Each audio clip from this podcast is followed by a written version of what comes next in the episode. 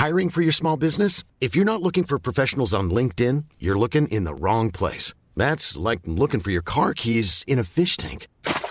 LinkedIn helps you hire professionals you can't find anywhere else, even those who aren't actively searching for a new job but might be open to the perfect role. In a given month, over 70% of LinkedIn users don't even visit other leading job sites. So start looking in the right place. With LinkedIn, you can hire professionals like a professional. Post your free job on linkedin.com slash people today. En revenant à la lampe à huile, je ne crois pas au modèle Amish. Uh, there is one more thing. Don't try to be too smart. Pay taxes when, when you have to pay taxes.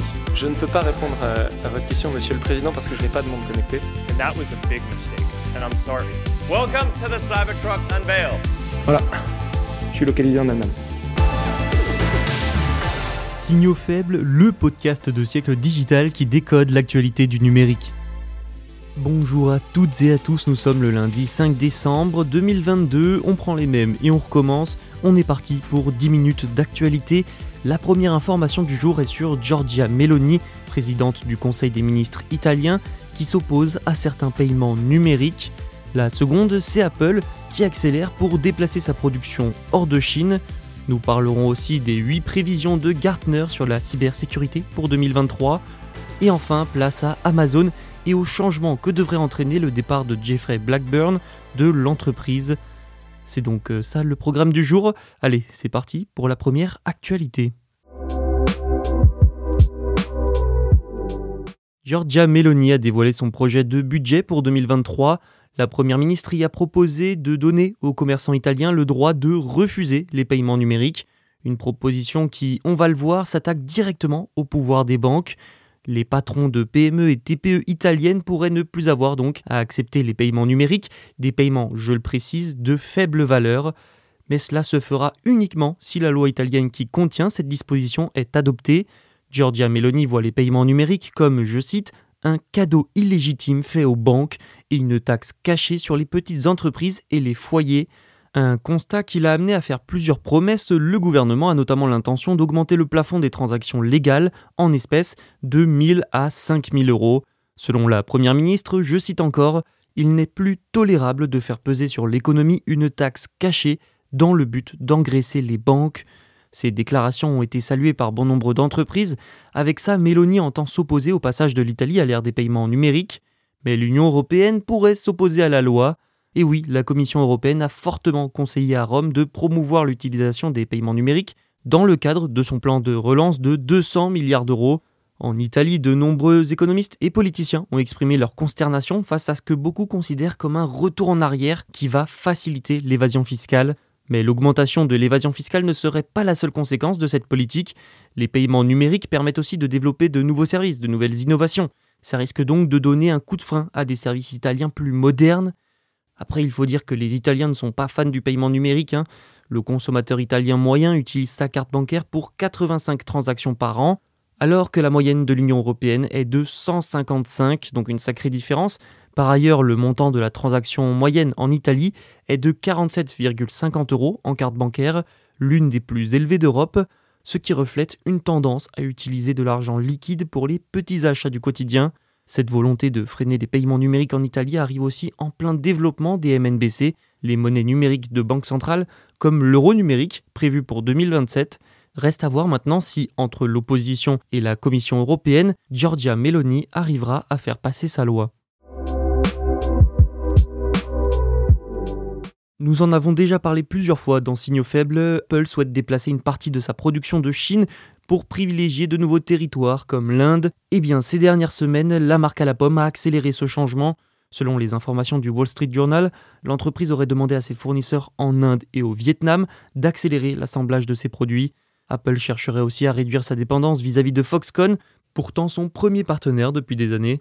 Alors pourquoi Apple accélère de plus en plus pour partir de Chine et réduire sa dépendance à ce pays? Parce que la situation en Chine s'est encore dégradée ces dernières semaines et que cela a impacté fortement la production d'Apple. Dans une zone industrielle dédiée à la production d'appareils Apple, à Sengzhou, pas moins de 300 000 travailleurs, oui 300 000, œuvrent dans une usine de Foxconn pour fabriquer des iPhones essentiellement. Cette usine, par sa taille, est centrale dans la chaîne de production. Sauf que cette usine a été secouée fin novembre par des manifestations. Nous en avions d'ailleurs parlé dans Signaux Faibles. Les travailleurs manifestaient notamment leur mécontentement de la politique zéro Covid de Pékin, des confinements successifs et des salaires jugés trop bas. D'ici mi-décembre, seulement 40% des travailleurs devraient être de retour à leur poste. Conséquence, vu la période, il pourrait y avoir jusqu'à 15 millions d'iPhone 14 manquants pour les fêtes de fin d'année. Des appareils manquants qui sont autant de ventes non réalisées. Tout ça s'ajoute à des années de politique zéro Covid qui ont souvent bloqué la production d'appareils Apple. L'une des réponses d'Apple à cette crise serait donc aussi de puiser dans un plus grand bassin d'assembleurs. Plusieurs entreprises, y compris des chinoises, seraient donc en passe de faire affaire avec Apple pour devenir des assembleurs. Devant les manifestations actuelles en Chine, Apple craint surtout que ça ne se transforme en mouvement plus large contre le gouvernement, notamment par les jeunes qui appellent à de meilleurs salaires, sans oublier les cinq années de tensions américano-chinoises et leur guerre technologique. À terme, donc, l'objectif d'Apple est notamment d'expédier 40 à 45% des iPhones depuis l'Inde, contre moins de 10% actuellement. Apple compte aussi énormément pour ses autres produits sur le Vietnam, mais le Vietnam, lui, manque quand même de main-d'œuvre et ne peut pas gérer des endroits comme l'usine de Zhengzhou avec des centaines de milliers de personnes. L'Inde, de son côté, a une population similaire à la Chine, mais manque cette fois de coordination gouvernementale. Chaque État en Inde est géré différemment, les obligations pour les entreprises y varient donc beaucoup. Au final, Zhengzhou et la Chine ne seront pas remplacés par un endroit et un pays, mais par plusieurs, et c'est la Chine qui est la grande perdante dans l'histoire. Les analystes de la société de conseil et d'analyse Gartner ont dévoilé leurs 8 prévisions de cybersécurité pour 2023, des prévisions qui arrivent en pleine explosion du risque cyber, nous l'avons bien vu en France récemment avec le piratage la semaine dernière de l'hôpital de Versailles. D'après ces analyses, les menaces cyber, notamment sur les chaînes d'approvisionnement, ne vont faire qu'augmenter en 2023. Ils affirment aussi que la méthodologie DevSecOps devrait devenir essentielle pour les équipes de sécurité et les développeurs, mais nous allons maintenant nous attarder quand même un petit peu plus longuement sur ces prévisions. En fait, je vais vous les résumer. La première prévision, c'est que la chaîne d'approvisionnement et le risque géopolitique domineront la cybersécurité. Pour citer les analystes, un large éventail de risques géopolitiques continue d'affecter les organisations dans le monde entier et continuera en 2023. Ils ont notamment expliqué que, je les cite encore, cela expose les entreprises et leurs chaînes d'approvisionnement à un risque accru d'attaques de logiciels malveillants, d'attaques contre l'infrastructure cloud, etc. La deuxième prévision, c'est que les modèles architecturaux émergents rationaliseront la sécurité. En gros, les équipes de cybersécurité devront bien appréhender les différents changements structurels, comme le passage au cloud pour une entreprise, comme étant de nouvelles opportunités de menaces, et donc prendre les mesures qui s'imposent, notamment en créant de nouvelles plateformes de sécurité centralisées. Parmi les autres prévisions, il y a aussi le fait que les techniques DevSecOps deviendront vitales pour les entreprises des techniques qui permettent d'automatiser la sécurité sans affecter le fonctionnement des applications concernées. Les rançongiciels, eux, devraient encore augmenter l'année prochaine. Les terminaux, comme les ordinateurs, devraient, eux, être utilisés à la fois comme des cibles, mais aussi comme des points de départ pour lancer des attaques sur tout un réseau d'appareils. Je ne vous ai pas tout dit, évidemment, ce serait long et fastidieux, mais ce qui est sûr, c'est que l'année prochaine, les cybermenaces ne feront qu'augmenter et tout le monde sera concerné.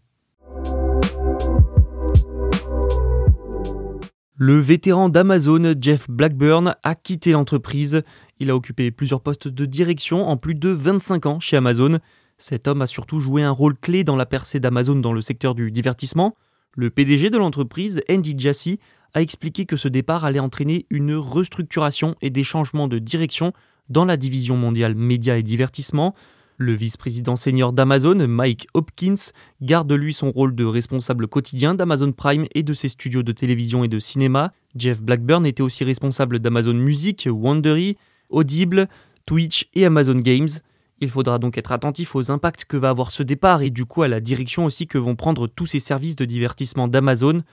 En tout cas, il intervient dans une mauvaise période pour Amazon. Son stock est en baisse de 44,6% depuis le début de l'année et Amazon pourrait supprimer jusqu'à 10 000 emplois. Le divertissement a été l'un des secteurs avec le plus d'investissement de l'entreprise, notamment par la série Les Anneaux de pouvoir, dont le budget est de plusieurs centaines de millions de dollars.